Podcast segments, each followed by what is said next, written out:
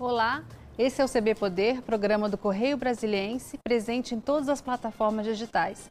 Chegamos até você pela TV, podcasts e redes sociais. Se liga e participe aqui com a gente em nossas lives do Correio, que você pode escolher Facebook, Twitter ou YouTube. Lembrando que o CB Poder é uma parceria do Correio e da TV Brasília. Eu sou Ana Maria Campos e aqui com a gente o deputado federal Luiz Miranda, que é do DEM, DF, pelo menos por enquanto, né, deputado? Bem-vindo ao CB Poder. Obrigado. É... Agradeço o convite. É sempre bom estar aqui. Nesta manhã, o Conselho de Ética da Câmara se reuniu para discutir o relatório né, do seu processo por quebra de decoro, em que o senhor é acusado de é, atingir a imagem do presidente Jair Bolsonaro pelas denúncias que, denúncias que fez em relação à, vacina Covaxin. O que, que, aconteceu lá hoje de manhã? O que, que o senhor tem para contar para a gente do que foi decidido lá? Então, na última sessão, né, o, o relator apresentou o seu relatório pelo prosseguimento da investigação. A nossa expectativa é de que fosse pelo arquivamento, tendo em vista que o embasamento que, que, que dá a, a, legitimidade para você poder levar um parlamentar ao Conselho de Ética é a quebra do decoro parlamentar. Uhum. E é uma prerrogativa do parlamentar fiscalizar o executivo e denunciar suspeitas. Você não precisa nem de provas. A é mínima suspeita é a sua obrigação, né? O seu processo é inusitado, né, deputado? É, o senhor imag... foi à CPI, prestou um depoimento com o seu irmão, né, que era a principal testemunha do episódio, e, e agora está sendo acusado de quebrar o decoro por esse motivo. O senhor acha que vai, qual vai ser o resultado eu acho, do desfecho? Eu acho, acho, que a intenção de quem deu a entrada no Conselho de Ética, no caso Roberto Jefferson, nesse momento está preso, né? Exatamente porque é uma pessoa que é inconsequente dos seus atos foi para tentar me intimidar, porque depois da CPI, nós tínhamos uma próxima fase que seria dar depoimento aos órgãos oficiais, como nós prestamos depoimento à Polícia Federal. Então, quando você sabe que ali na CPI, eles, eles na visão do, daqui, do, do, Roberto Jefferson, ela foi mais midiática, que talvez não, te, não tivesse o impacto é, criminal, né, investigativo, que tem um depoimento à Polícia Federal. Então, bem com, assim como ele, o Onyx e tantos outros que tentaram nos, nos chantagear, nos ameaçar, deram um tiro no pé, porque você consegue fazer isso quando a pessoa ele faz parte do conluio, é um criminoso, tem telhado de vidro, mas quando é uma pessoa honesta, a pessoa vai te enfrentar e aí que ela vai ficar com mais vontade ainda de esclarecer os fatos. E foi isso que nós fizemos. Né? Na Polícia Federal prestei o depoimento e, e, e, assim, fui ainda mais enfático. Fiz questão de levar meu aparelho, disponibilizei para a Polícia Federal, fiz perícia de todas as conversas uhum. com o meu irmão e com todos os envolvidos. Nós conseguimos, que é algo que na época nós não tínhamos tido a, a, a clara lembrança, mas meu irmão denunciou naquele sábado também à Polícia Federal. Às 15 horas ele teve uma conversa, né? exatamente, no mesmo dia que denunciou o presidente, que é a, é a afirmação do, no caso da denúncia no Conselho de Ética, que que ele afirma o seguinte: se quisesse de fato investigar, tivesse denunciado aos órgãos competentes, como a Polícia Federal. Foi feito. E ao presidente foi levado muito mais pelo impacto político ao país, né, o impacto sanitário, a, a, na tentativa de salvar vidas, do que investigativo. Né? O presidente foi um, foi um comunicado. A Polícia Federal, foi, sim, ali sim, foi feita uma denúncia. Agora, os, o, os defensores do presidente Bolsonaro, inclusive os filhos, dizem que é, essa denúncia ela é vazia porque é, não foi gasto nenhum centavo com a compra dessa vacina indiana, né? O senhor acha que foi pela denúncia que, isso, que o processo parou? Ou, ou realmente não há prova, não há realmente fatos que indicam que eles realmente queriam comprar essa vacina e fazer um esquema? O que, que aconteceu é, é assim, aí nesse caso? Eu, eu, acho que aquilo foram falas logo no início para tentar acalmar os eleitores e a queda de popularidade do presidente. A rejeição dele aumentou muito naquele momento. Pesquisas saíram com mais de 60% da população estavam convictas que existia corrupção de fato, pelos modos operantes. Mas mais do que isso, a empresa envolvida é uma empresa que está aqui para quem é do DF, vocês que nos acompanham aí, talvez vocês não saibam. Mas a empresa envolvida é a mesma do falso negativo, foi todo mundo preso aqui da saúde do DF, bem como pessoas que estavam ligadas diretamente a uma ilicitude, investigação do Ministério Público do Distrito Federal. Né? Então, a, a, você analisa quem é a empresa, aí você olha, e dentro do Ministério, o que, que tem de errado aqui?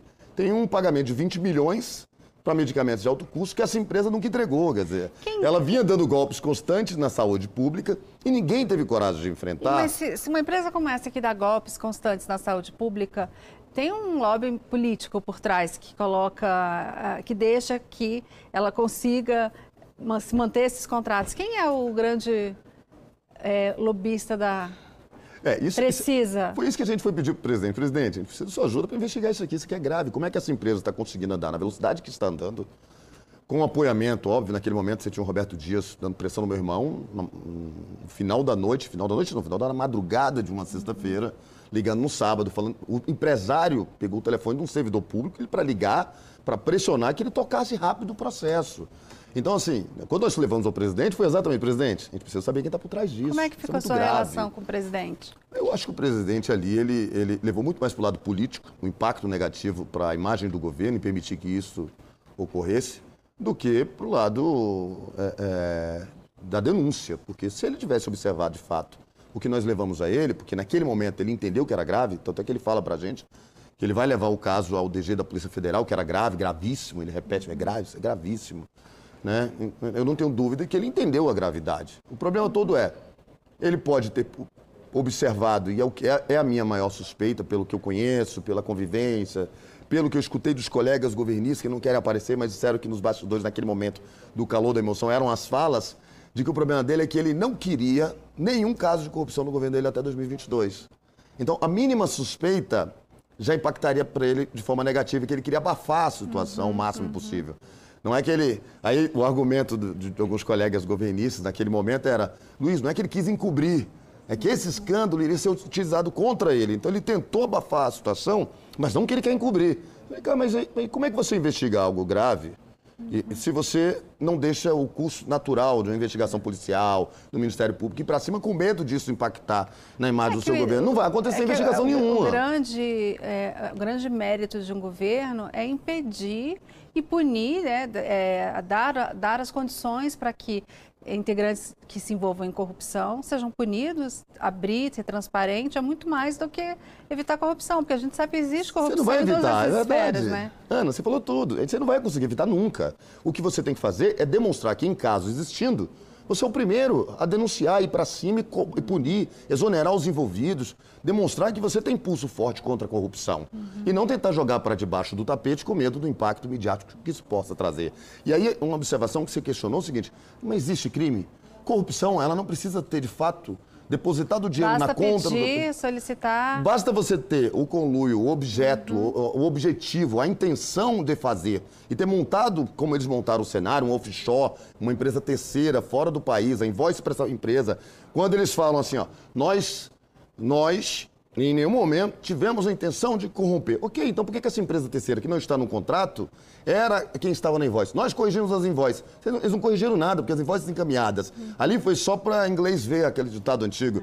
Porque no processo do Ministério da Saúde existe uma correção posterior à nossa denúncia, depois que a gente foi para cima, porque chamamos a atenção, mas só para o meu irmão ver, porque o documento encaminhado para a Anvisa ainda é o documento que eles queriam pagamento antecipado, a, a, quantidade de doses era diferente daquela contratada no documento, e a empresa recebedora do recurso ainda era a terceira offshore que não estava no contrato. Então o crime ele existiu. A própria Sim. CGU já afirmou que tem irregularidades graves ali que deveriam ser investigadas. Eu, eu tenho escutado que existe uma pressão é, de governistas, de integrantes do governo Bolsonaro, para que haja uma punição no seu caso.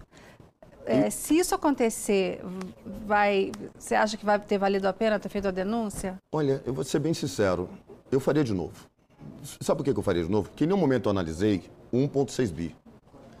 Não é o dinheiro, é que a falta do investimento em vacinas que estavam disponíveis naquele momento, de 1,6 bi, são 20 milhões de doses que o governo naquele momento estava comprando, que deixaram de vacinar 20 milhões de pessoas que poderiam, no, na proporção de vidas que são perdidas, ter evitado é milhares grande. de mortes. Uhum. Então, eles mataram com essa intenção de roubar dinheiro público. Não foi só desvio de dinheiro público. Eles cometeram um crime contra a vida, contra a saúde pública e contra os brasileiros. É, se isso ficar comprovado, é uma crueldade. Eu não posso jamais pensar no meu mandato e abrir mão de pensar nessas vidas que foram perdidas. Você viu, é, teve a oportunidade já de ver a, o relatório do senador Renan Calheiros, que foi apresentado hoje, lido hoje Ainda na não CPI. tive a oportunidade, até porque ele é bem longo, né? Mais mil páginas. É bem longo, né? mas ele é, imputa vários crimes ao presidente Bolsonaro, como charlatanismo, prevaricação, crimes de responsabilidade, crimes que somados têm penas de, de 100 anos, que, que daria vários impeachments é, se o processo andasse na Câmara. O que, que você acha desse do fato do presidente Arthur Lira segurar ah, vários pedidos de impeachment e não dar andamento para que os próprios deputados possam se manifestar sobre isso? Eu acho que o presidente Arthur Lira ele tem ali, de certa forma, um diálogo constante com os parlamentares e como qualquer presidente faria. Ele vai sentir primeiro se o presidente perdeu a popularidade, para que não tenha um dano ainda maior para a imagem dos parlamentares que porventura não, não querem ter um impeachment né, para a eleição de 2022 nas costas. Isso tanto pode dar votos para um, uns, como pode tirar votos de outros. Então ele, ele trabalha isso muito mais de uma forma política, eu percebo de, de uma forma clara, do que de fato se existe ou não existe crime por parte do presidente. Ou seja, ele está preservando mais os deputados do que o presidente, na sua opinião, é Na isso? minha opinião, sim. É porque ele, é, imagina hoje uma votação de impeachment. Aqueles que são contrários ao presidente sempre foram, eles crescem na sua base. Mas aqueles que não concordam com o que o presidente está fazendo, mas o eleitorado dele é da base do presidente, vão votar como? Uhum. Vão, vão abdicar de votar contra o presidente, sabendo que existe crime, sabendo que o presidente deveria ser impeachmentado, em caso uma denúncia de fato comprovada, né, que existe crime. Estamos tratando o seguinte, pra, se foi pautado é porque existe. Uhum. Dificilmente um presidente iria permitir, o presidente da Câmara, permitir ser pautado um impeachment sem analisar que, de fato, tem elementos concretos de um crime cometido de probidade pelo presidente da República. Uhum. Então, pautado isso, existe crime. Eu vou votar com o presidente pensando em 2022 ou vou votar com o Brasil pensando num Brasil melhor? Agora... Isso cria um conflito que a gente não sabe nem se seria positivo como foi feito com o Trump lá nos Estados Unidos. Uhum. O Trump teve um, um processo de impeachment que ele venceu. Por quê? Porque a base que não teve coragem de enfrentar a verdade voltou com ele para não perder seu eleitorado. Agora, é, o relatório do senador Renan Calheiros vai ser votado na, no plenário da CPI no dia 26, na semana que vem. Se esse relatório for aprovado e realmente constarem todos esses crimes contra o presidente, não vai ficar, não vai ser um como enterrar a CPI se a Câmara não tomar nenhuma providência? Imagino que vai ficar muito difícil. De fato, eu não tive acesso ainda ao relatório do, do relator, né, do Renan Calheiros. Eu não sei se ele tem realmente as provas cabíveis que comprovem que o presidente cometeu crime, principalmente de improbidade. Se existir, acho que fica muito difícil do presidente Atulira não pautar um impeachment. Uhum. É praticamente impossível, apesar de achar que não é positivo. Né? O senhor continua eleitor do, do presidente Bolsonaro? Não, eu, eu, eu, hoje eu conheço claramente quem é Bolsonaro. Hoje eu vejo que o Bolsonaro, pelo poder, ele é capaz, inclusive, de trair seus, seus aliados, de pegar um servidor público honesto, correto e jogar no fogo para poder se livrar da mancha de uma possível corrupção no seu governo. Como, como é que ele fez com meu irmão. Então, eu não como posso... Como é que está a situação dele? Ele está trabalhando? Meu irmão está trabalhando home office, mas... Continua no mesmo cargo? Histórico, quem não conhecia meu irmão, e não sei se algumas pessoas tiveram a oportunidade de buscar, é um menino do louvor da igreja, da Batista Central. É um garoto que é casado, com filhas pequenas, sempre foi um corretíssimo, servidor público concursado de uma década. Está naquele cargo de chefia desde 2016, viu outros passarem ali com com más intenções, tentou combater já diversas é, vezes. Ali no depoimento, assistindo o depoimento na CPI, fica uma situação curiosa, porque o senhor não é tão eloquente, né? Fala muito, tem, é, tem essa, essa, coisa de showman, e seu irmão é todo mais quietinho, fala mais tranquilo, Mas né? a coragem é a mesma, né? a coragem é a, a mesma? A coragem é a mesma. Você viu que ele, em um momento ele, ele recuou. Mas ele foi prejudicado de alguma forma no trabalho? Ele, ele, ele, ele por exemplo me confidenciou que ele não se sente mais confortável de seguir na carreira e, inclusive, já chegou a falar em pedir demissão. Falei, mas você vai pedir demissão no cargo público? Sabe que, que ele é concursado, né? Você é concursado, sabe que resposta você vai estar dando para todos os servidores públicos do Brasil? Olha, aceitem a corrupção, porque se você tentar em algum momento ir contra ela, dar um parecer técnico, como você deu, correto, você vai ser prejudicado. Você não pode fazer isso. Você tem que lutar até o fim e colocar atrás das grades os corruptos, os bandidos. E não você que é o servidor honesto. Nós precisamos mostrar para todo servidor público, principalmente para quem é da segurança pública. O que eu mais estou vendo no governo Bolsonaro é um achar que é os delegados que investigam crimes. Mas, é... A, a, a polícia judiciária. Então é incrível como o governo que entrou defendendo a segurança pública, se você conversar com os policiais civis, se você conversar com a, polícia, a própria Polícia Federal, a insatisfação da, da Polícia Judiciária por não fortalecer a investigação, por não fortalecer e afastar delegados que investigam casos que desagradam o governo. Mas, é falando, mas falando dessa questão de intimidar quem está investigando, isso não é exatamente o que, do que trata a PEC 5 de 2021, que está em discussão na Câmara, que é, é dar mais poder ao CNMP com cargos políticos indicados pelo Congresso, indicados por. Eu sou contra a PEC, né? Então, ah, assim como é... eu sou contra a PEC 32, a PEC da reforma administrativa, eu não consigo votar em matérias que você enfraquece a força do servidor público, ou em outras palavras, do Estado, de ficar do lado do povo. Eu não o posso deixar vai que. Ser não, então. Eu voto a ser não nas duas PECs. Uhum. É impossível eu acreditar que o enfraquecimento do, do, do Estado, o enfraquecimento do poder público em prol da população é positivo para a população. Isso está errado. É eles tentam vender de uma forma que para a população vai ser positivo. Não é verdade. A política, infelizmente, se você tiver 10% de corruptos no meio do, do, do, mareado de políticos honestos, que eu conheço a grande maioria são honestos, mas 10% tem um impacto monstruoso sobre o país. Uhum. Porque quase sempre são os que conseguem corromper, são os que conseguem comprar votos, são os que conseguem fazer com que o sistema mantenha-se da forma que está.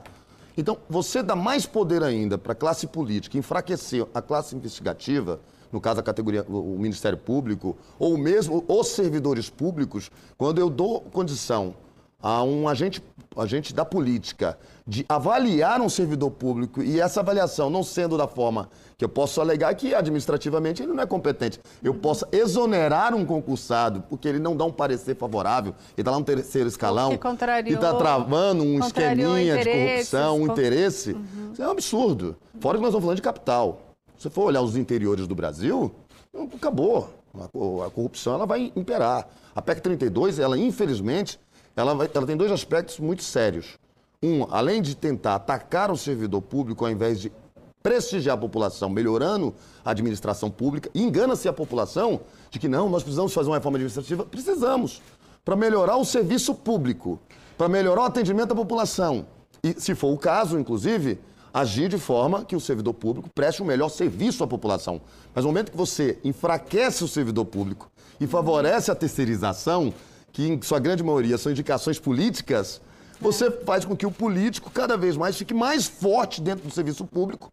E nós já conhecemos o que vai acontecer, infelizmente, infelizmente, no nosso país. Nós não temos históricos positivos de honestidade quando a política invade o sistema administrativo de prestação de serviço para a população. Alguns dos seus adversários dizem que é, o que motivou essa denúncia da vacina foi o fato de, de existir um acordo não cumprido de que o senhor seria relator é, de, de PECs, que, enfim, de temas de reformas, da reforma tributária. Da reforma tributária, por exemplo, e teria, isso teria causado uma contrariedade que o motivou.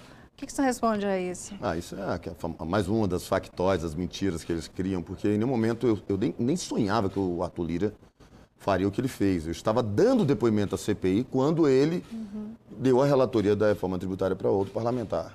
Assim, jamais. Mas, mas, houve uma. E ali eu desabafei. Um no final do dia eu desabafo. Eu já pedi tudo, que eu tomei uhum. conhecimento na CPI. Mandaram mensagem para mim, ó.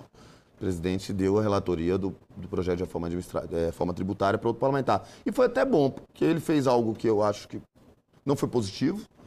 Né? Se estivesse na minha, na, na, minha mão, eu acho que o governo ia querer pressionar para fazer aquilo, eu não ia querer fazer, ia criar um, um, uma falta de consenso ali que ia, ia acabar atrapalhando minha relação da mesma forma.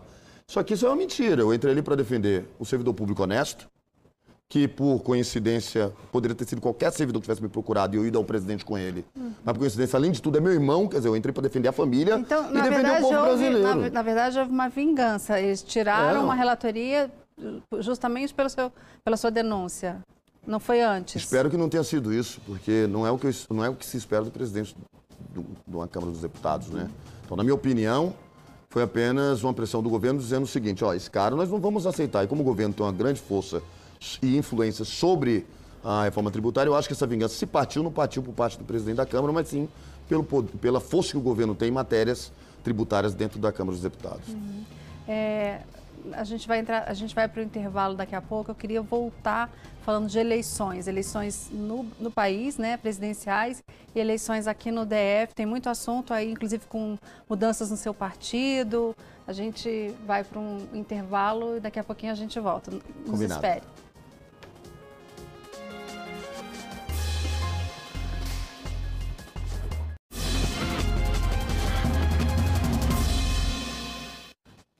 Olá, a gente está aqui com o deputado Luiz Miranda. Agora vamos falar um pouquinho de eleições.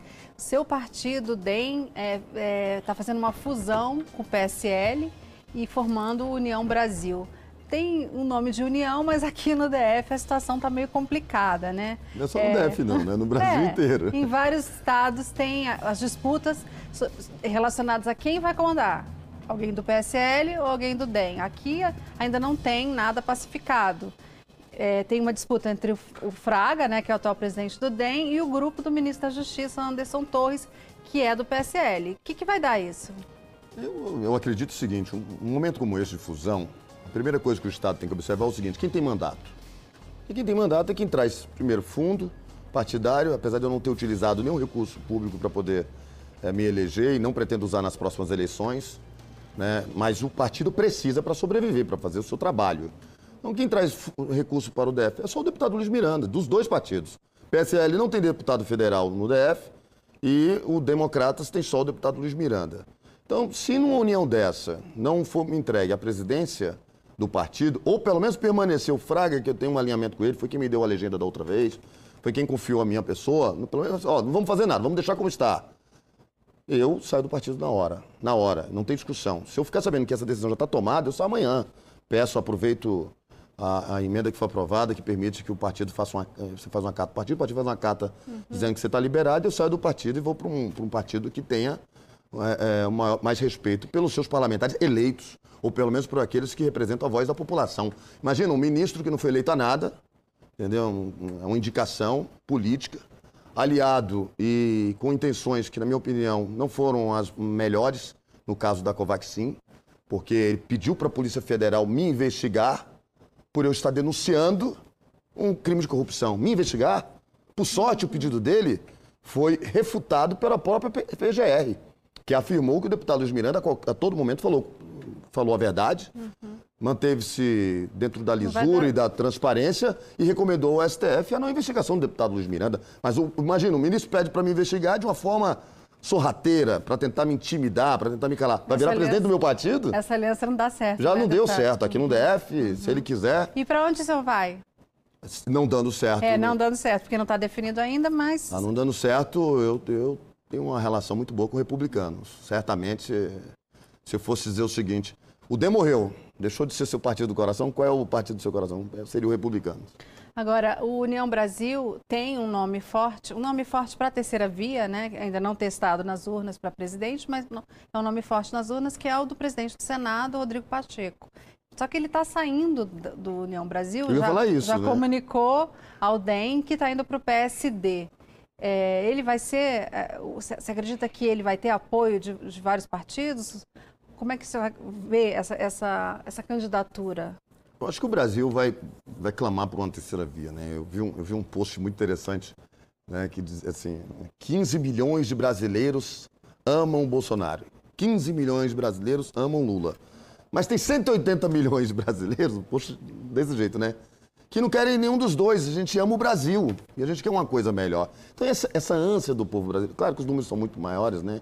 E muito menores de uma terceira via. Eu acho que a terceira via, na verdade, ela ainda é a minoria nesse momento apesar da insatisfação dos dois lados. Né? O lado, talvez, acompanhar Lula é aquele que tá, tem muito mais rejeição ao Bolsonaro do que afinidade com Lula e vice-versa, né? Quem não quer. É, talvez a terceira. Quem ainda diz, ó, eu vou ter que votar no Bolsonaro. Não gosto do Bolsonaro, mas eu, eu, no Lula eu não consigo votar.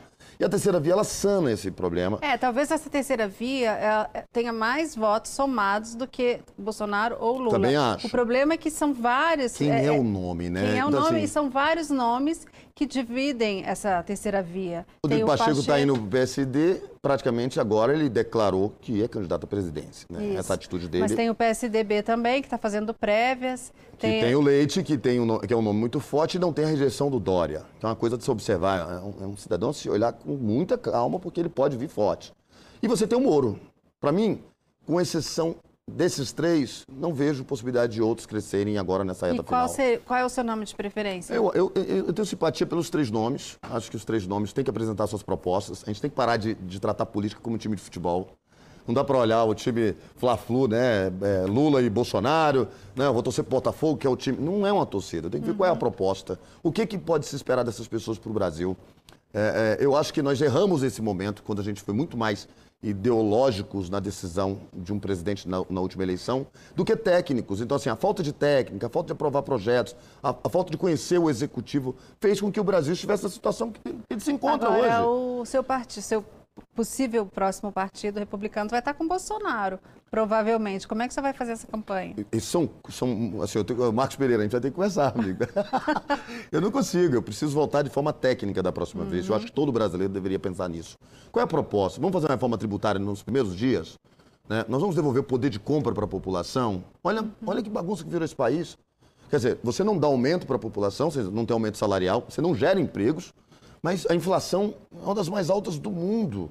Ah, o mundo inteiro está sofrendo, ok, mas a nossa é a pior economia. E, e, do DF, aqui no DF, os nomes já colocados, qual da sua preferência? Eu acredito que o Ibanês, ele tem um momento que ele pode se, se manter no cargo, que ele está dando aumento para os servidores públicos agora, que foi prometido lá atrás com a Guinelo, não cumprido pelo, pelo último governador.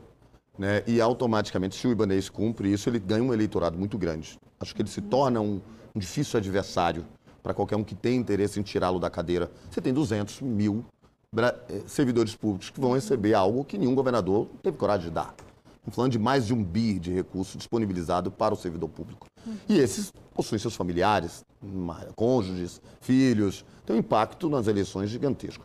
Fora Mas isso, o Agnello concedeu vários aumentos e não foi nem para o segundo turno. Fora isso, há de se observar se a política pública que está sendo uhum. feita, ela é positiva para a população. E aí, analisar um governador na pandemia, eu falo para todo mundo, é muito difícil. Porque se ele manda fechar, quem é a favor do fecha o comércio, salvar vidas, gosta dele bate palma para ele. Aí estou falando da parte mais ideológica. Quem é a favor de abrir tudo, acha que o governador errou, não votaria nele de jeito nenhum. Então, é, é, ficou muito difícil, não só para o Ibanês, mas para todos os governadores, agradar, você não agrada ninguém, porque você vai desagradar todo mundo a todo momento. Então, eu acho que essa eleição ela pode nos surpreender, e o Ibanês pode ter adversários como o Regufe, que pode aparecer com. não tem rejeição nenhuma, vai, vai e cresce como o próprio Ibanês fez. O Ibanês apareceu e cresceu, explodiu de uma velocidade que ninguém esperava, por quê? Porque não tinha rejeição do eleitor do DF. Então o Ibanês vai ter que mostrar que nessa reta final ele tem muito para fazer e cuida da Polícia Civil, viu, Ibanês? A Polícia Civil nessa cidade, ela foi responsável por eleger, o, reeleger o único governador que conseguiu a eleição aqui, que foi o Oris. E todos os outros traíram a Polícia Civil e a Polícia Militar, por consequência, o Bombeiro, a Segurança Pública não conseguiram reeleição. Dê carinho para a segurança pública, você vai longe. Deputado, uma última pergunta para a gente encerrar. O senhor foi eleito em, em 2018 de Miami, é, muito pelas redes sociais. Como é que vai ser a sua campanha agora? 30 segundos para responder. Pelas redes sociais, do mesmo jeito. Eu estou quietinho tem três anos porque eu fui muito injustiçado no início por conta das fake news. Já está provado, o próprio Supremo hoje comprovou que existia mesmo esses bancos, essas intenções de calar pessoas com grande poder de comunicação. Eu era o segundo mais forte do Brasil, só perdia pro Bolsonaro. Fizeram isso comigo, eu fiquei quietinho, esperei. Mas eu estou religando minhas máquinas, nós vamos para cima mostrar o nosso trabalho. Foi muito bom pelo Obrigada, deputado, pela sua presença e espero tê-lo aqui de novo em breve. Eu que agradeço. Um grande abraço a todos. O CB Poder fica por aqui. Obrigada pela companhia. Até a próxima. Tchau.